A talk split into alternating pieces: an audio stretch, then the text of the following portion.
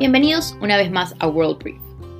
Hace casi tres semanas, el 29 de enero, un grupo de camioneros salió de la provincia de British Columbia en Canadá a la capital del país. Su misión, protestar por el reciente mandato impuesto por el gobierno de Justin Trudeau de no admitir camioneros no vacunados que provengan de Estados Unidos. Desde ese momento, lo que se llamó la Marcha por la Libertad se ha extendido a muchísimas ciudades canadienses, prácticamente deteniendo la actividad económica en este país.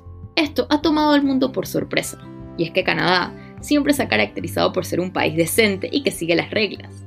Y estas protestas tienen de rehenes a miles de ciudadanos. Incluso se llegaron a tomar el punto por donde pasa el 25% del comercio entre Estados Unidos y Canadá, lo que representó una pérdida diaria de más de 350 millones de dólares. Y a la policía le tomó más de seis días poder liberar este puente. El 14 de febrero, Trudeau llamó a una ley, la Ley de Emergencia Nacional, que es una ley que no se ha usado en casi 34 años. Esto le da al Estado una serie de poderes, que incluyen detener y confiscar los camiones, declarar las protestas ilegales, cosa que ya hizo, e incluso congelar las cuentas de banco de los manifestantes. Según reporta el New York Times, la mayoría de los canadienses no están de acuerdo con la forma de actuar de los camioneros, pero hay un sentimiento generalizado en el país sobre el estado de la democracia canadiense. Y es que Canadá, desde que empezó la pandemia, ha estado sujeto a casi algún tipo de nivel de restricción. Esto lo secunda una encuesta realizada por The Economist, que dice que el 46% de los ciudadanos considera que las frustraciones de los manifestantes son legítimas, cifra que sube al 60% entre los jóvenes de 18 a 34 años. El tema con estas protestas es que no son simplemente lo que parece.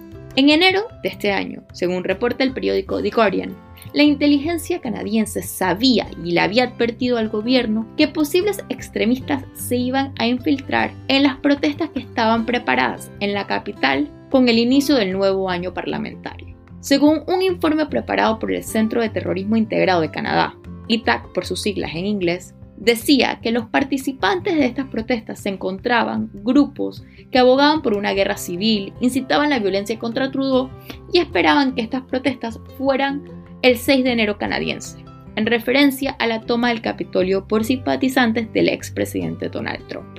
Es decir, una mezcla de teorías de conspiración con populismo de extrema derecha y ciudadanos desconformes. La presentación de este informe, además, ha puesto en duda si la policía de Ottawa no debió haber hecho más para prevenir este caos. Entonces, ¿a qué punto estamos ahora? Bajo la nueva ley, la policía ya anunció que va a despejar las calles de la capital en los próximos días. Y todavía quedan alrededor de 400 camiones que han desafiado a las órdenes de retirarse. Es posible que la situación empeore antes de mejorarse. Hay consecuencias y las consecuencias los van a morder, dijo el segundo de Trudeau en el Parlamento. Todavía esta situación tiene además distintas implicaciones en la política canadiense. Y no es solo porque Trudeau ha sido muy criticado por el uso de la ley, políticos de oposición consideran que esto solo va a empeorar una situación ya muy tensa, sino porque esto representa un cambio de 360 grados en los movimientos políticos de Canadá, donde casi siempre los partidos se pelean el centro, y ha habido muy poco espacio político para los extremos. Los camioneros han conseguido apoyos importantes, como por ejemplo del mismo Donald Trump y de la cadena americana de Fox News. Ciudadanos de todo el mundo, pero sobre todo de Estados Unidos, han hecho recolectas millonarias para ayudarlos, y otros países como Bélgica, Australia y Francia los han tratado de imitar. Llegó el populismo de derecha a Canadá, hasta ahora, Canadá parecía mantenerse inmune a la ola populista que había azotado a países como Estados Unidos y Gran Bretaña. Sin embargo, la pandemia ha logrado una proliferación de teorías de conspiración que han alentado estos movimientos. Y además hay otro trasfondo político. Y es que lentamente las divisiones políticas de Canadá se han venido incrementando silenciosamente desde 1980. Cuando Trudeau llegó al poder en el 2015, él anunció que quería detener la ola de populistas anti-globalización y anti-inmigración que otros países estaban experimentando y lo quería hacer aumentando las clases medias. Tuvo éxito durante su primer mandato. Y la verdad es que Canadá ha manejado la pandemia mejor que muchos otros países. Pero durante su segundo mandato, Trudeau ha tocado temas muy controversiales, que han alineado a parte del país. Y además ha pasado una serie de leyes llamadas contra el discurso de odio que muchos expertos consideran que no son más que atentados contra la libertad de expresión. Como explica el analista político Richard Johnston a The Economist, Hoy los conservadores canadienses parecen más republicanos americanos y los liberales de Trudeau a los demócratas. La brecha nunca había sido tan grande entre los bandos ideológicos.